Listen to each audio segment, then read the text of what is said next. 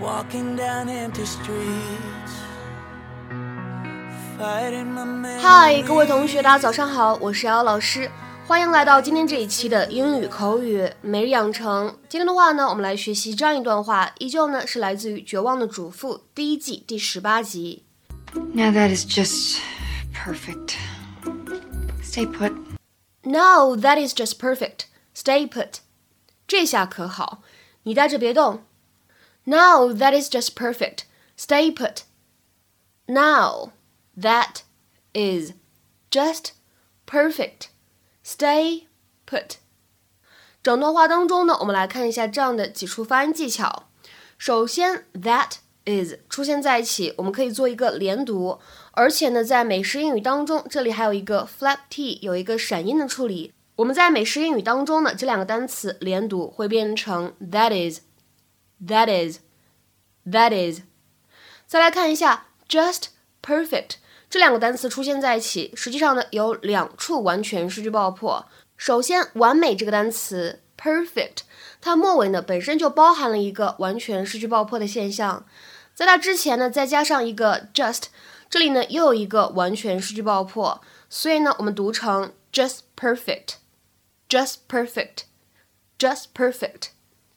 今天台词的第一句呢，其实是带有一种 ironic，有一种讽刺的语气在里面。其实真实情况呢是变得非常的糟糕的，所以呢他说 that is just perfect，我们却翻译成了这下可好，带有一种这样的感觉。所以读的时候呢，语气也可以稍微注意一下。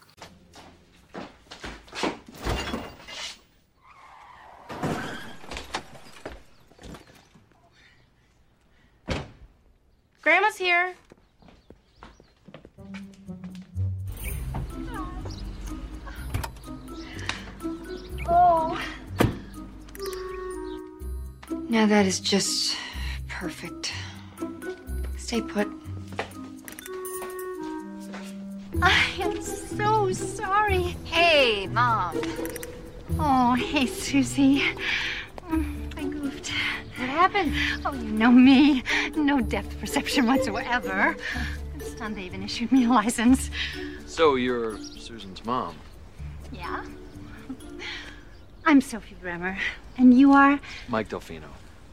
Oh! You're Mike? Oh my god! Susan's told me so much about you. Oh, don't just stand there. Give me a hug. oh. Oh. Mom, uh, Mike and I aren't together anymore. Oh. Sorry.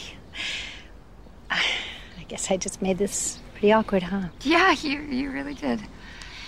So let's just call the insurance company. Okay. Well, it's nice meeting you anyway, Mike. You too. And I never would have guessed that you're Susan's mom. I know. I look too young. 那么节目当中呢，我们今天重点来学习什么内容呢？学习这样一个短语，叫做 stay put。它是一个非常简短又很好用的表达，在口语当中呢非常常见， 用来指待在原来的地方，不要挪动、不移动这样的意思。If somebody or something stays put, they continue to be in the place where they are or where they have been put。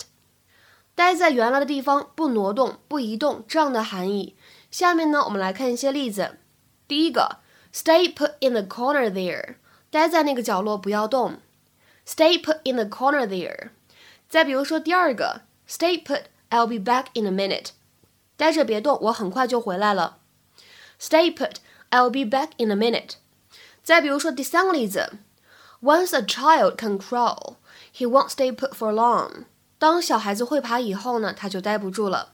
Once a child can crawl, he won't stay put for long。再比如说，看最后一个例子，He chose to stay put while the rest of us toured the area。当其他人在那个区域转一转的时候呢，他选择哪儿也不去。He chose to stay put while the rest of us toured the area。那我们平时在看警匪片的时候呢，还会碰到使用动词 freeze，就是冰冻这个单词，用来表示不许动这样的含义。通常来说呢，当 freeze 这样使用的时候，用来表示由于害怕而停止任何动作，stop moving suddenly because of fear, etc. 比如说，下面呢来看这样一个例子 The police officer shouted freeze, and the man dropped the gun. 那位警官大喊一声不许动，那个男的呢就把枪给扔了。The police officer shouted freeze, and the man dropped the gun. 今天的话呢，在节目末尾，请各位同学尝试翻译下面这样一段话，并留言在文章的留言区。Just stay put with the suitcases while I go and find a cab. Just stay put with the suitcases while I go and find a cab. 这样一段话应该如何理解和翻译呢？期待各位同学的踊跃发言。我们今天节目呢就先讲到这里，拜拜。